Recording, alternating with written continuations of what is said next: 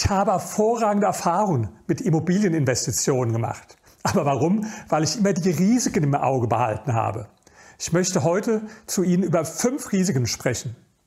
Es gibt noch mehr, aber lassen wir es mal bei fünf bewenden heute. Das erste Risiko sind bauliche Mängel. Besonders wenn Sie eine gebrauchte Immobilie kaufen, schicken Sie einen Bausachverständigen rein. Es gibt ganz gefährliche Dinge wie zum Beispiel Hausschwamm, der ein Haus vernichten kann. Oder andere Dinge wie Holzbock, Schimmel, Asbest und, und, und. Die können Sie selbst gar nicht als Laie erkennen. Deswegen brauchen Sie einen Gutachter. Und dann noch ein Tipp, wenn ich ein Haus gekauft habe, habe ich immer vorher mit den Mietern gesprochen und gesagt, möchte mich vorstellen, ich überlege das Haus zu kaufen. Können Sie mir sagen, ob es hier irgendwelche Probleme gab, zum Beispiel mit Feuchtigkeit? Ich habe immer nach Problemen mit Feuchtigkeit gefragt. Und einmal erinnere ich mich noch, da hatte ich vorher schon den Verkäufer gefragt, so an eine Liste, ob es Probleme gibt wie Schimmel oder Schwamm. Nee, nee, gibt's alle nicht. Und dann hat mir aber ein Mieter erklärt, ja, ja, das war der Schimmel, der war ja nicht nur bei mir, der war ja auch bei den anderen, aber ich habe alles im Griff und hat mir dann so ein Buch gezeigt, Do-it-yourself Schimmelsanierung, wo er den Schimmel wegbekommen hat, angeblich, und er hat gesagt, dem unter mir habe ich es auch schon empfohlen. Also ganz wichtig, Bausachverständigen reinschicken und auch mit den Mietern sprechen, denn niemand kennt die Immobilie so gut wie die Mieter. Das zweite Risiko ist das Marktrisiko. Was meine ich damit? Auch am Immobilienmarkt gehen die Preise rauf und runter. Viel stärker, als die meisten Leute sich das vorstellen. Und das Problem ist, Immobilieninvestitionen gelten immer dann als attraktiv, genauso ist es bei Aktien übrigens, wenn die Preise besonders hoch sind. Dann können Sie überall lesen, oh, die Preise sind so stark gestiegen und die Leute, die rechnen das dann so in die Zukunft weiter und denken, das geht immer so weiter. Während wenn die Preise ganz am Boden sind, dann heißt es, oh Vorsicht, Immobilien, die Preise sind ja stark gefallen. Ich habe die Erfahrung gemacht, es ist gerade besser, dann zu kaufen, logischerweise eigentlich, wenn die Preise stark gefallen sind und Ihnen alle davon abraten, als wenn die Preise stark gestiegen sind und Ihnen jeder zurät. Also das Marktrisiko auch beachten. Dann ist das Vermietungsrisiko. Jede Immobilie ist nur so viel wert wie die Miete, die der Mieter da drin bezahlt.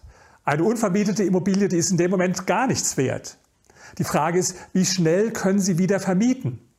Auch da wieder der Tipp, wenn Sie ein Mehrfamilienhaus kaufen, fragen Sie doch mal die anderen Mieter, gab es hier Leerstand und wie lange war dann der Leerstand, ja, dass Sie dafür ein Gefühl bekommen, ob die Wohnung sich gut und leicht vermieten lässt oder nicht. Und dann gebrauchen Sie Ihren gesunden Menschenverstand.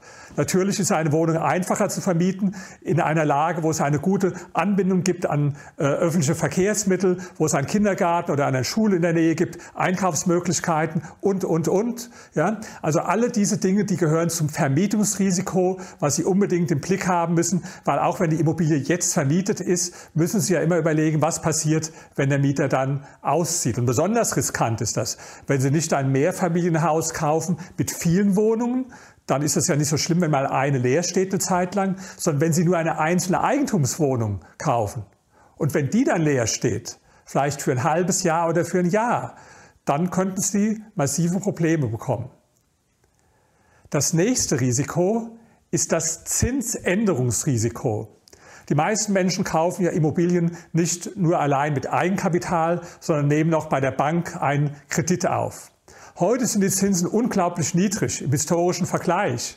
Ich erinnere mich noch, wie ich meine erste Immobilie gekauft habe. Da war ich froh, dass die Zinsen so ungefähr bei sieben Prozent gelegen haben. Dann sind sie auf fünf Prozent gesunken auf drei und später mal auf ein Prozent. Aber das muss natürlich nicht so bleiben. Deswegen ganz wichtiger Tipp. Sie können ja mit der Bank verhandeln, für wie lange die Zinsen festgezurrt sind. Für fünf Jahre viel zu kurz, für zehn Jahre finde ich auch immer noch zu kurz.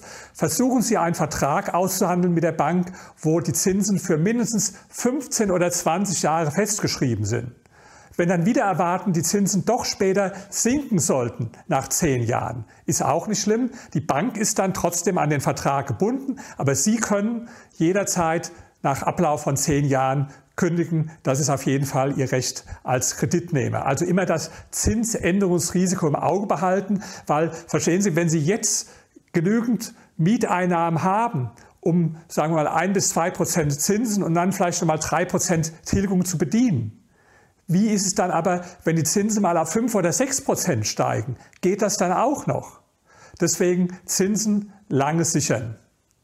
Und das letzte Risiko ist das Politikrisiko. Ja, das habe ich jetzt gerade selbst in Berlin erlebt, wo wir so eine ganz linke Regierung haben und die hat einen sogenannten Mietendeckel eingeführt, der es den Vermietern nicht nur verbietet, die Miete zu erhöhen, sondern sogar noch zwingt, die Miete abzusenken. Ob das rechtlich so Bestand haben wird, das wird sich erst noch zeigen. Aber auch auf Bundesebene, da gibt es seit einigen Jahren immer wieder neue Versuche, die Rechte des Vermieters einzuschränken. Mietpreisbremse, haben Sie bestimmt auch schon von gehört. Und diese politischen Risiken, die können sich auch verstärken, also auch die müssen Sie mit im Auge halten.